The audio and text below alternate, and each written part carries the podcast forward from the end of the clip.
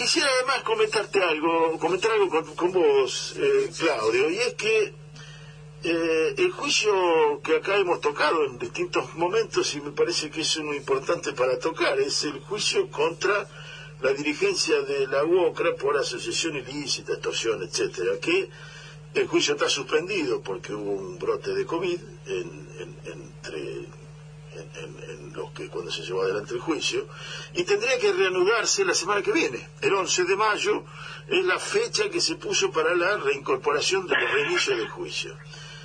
Eh, el brote de COVID se dio porque el juez Eugenio Casas, el único miembro de un tribunal, Alguien me lo podrá explicar alguna vez porque se llama tribunal si tiene un solo miembro, pero... Es como, pero bueno... Es como las sociedades unipersonales. Sí, sí, bueno, ponele, sí, sí. Pero no, es sociedad anónima porque tiene nombre, está bien.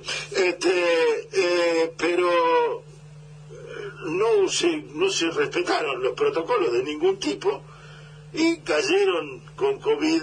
Eh, el, fiscal Sorsano, el, uno de los defensores o dos de los defensores, eh, sí, sí, se contagió. Sorsano, estuvo internado y, el, y uno de los defensores estuvo enterrado, digamos, no la pasaron nada, nada agradable la, el, trámite del COVID.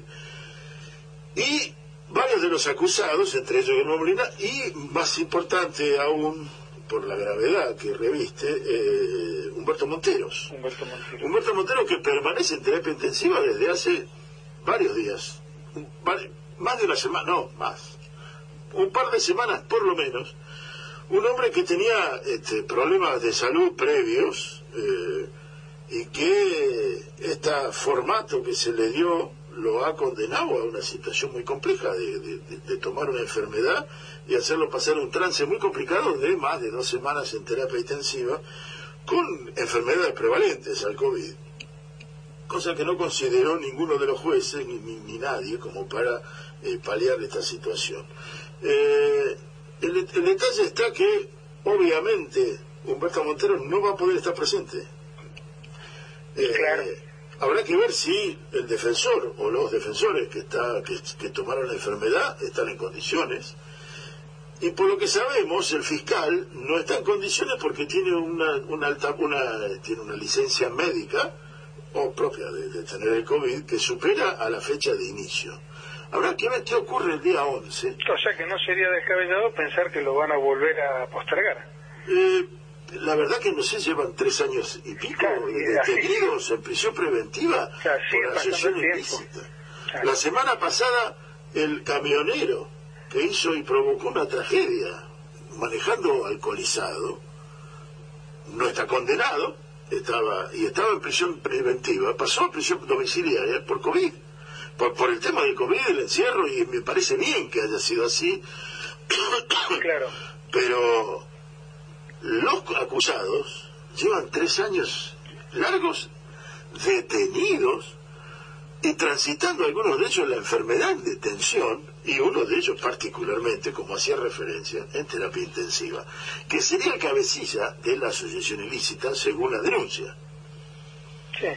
Este absurdo que se ha planteado y que se presenta, la verdad que los ribetes que tienen no lo sé, los miembros de aquella, de aquella condición de Wokra ya pagaron una condena sin acusación, sin condena, pagaron,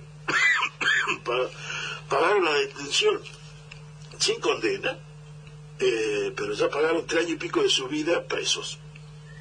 Sí, y yo lo que me pregunto, es, ¿esto también va a ser gratis? Es decir, supongamos que Dios quiera que Montero se recupere, ¿no es cierto? Pero todos esos daños extras ocasionados por la detención, que después podremos juzgar si es justa o injusta, pero lo cierto es que una detención con, y un, desarrollo de juicio sin protocolos sanitarios que provocaron el contagio de COVID. Todo esto es gratis. Parece. nadie, nadie paga nada. Bueno, hay una, el, juez que lleva la causa tiene una denuncia eh, que habrá que ver qué suerte tiene esa denuncia, pero una denuncia justamente por esta situación.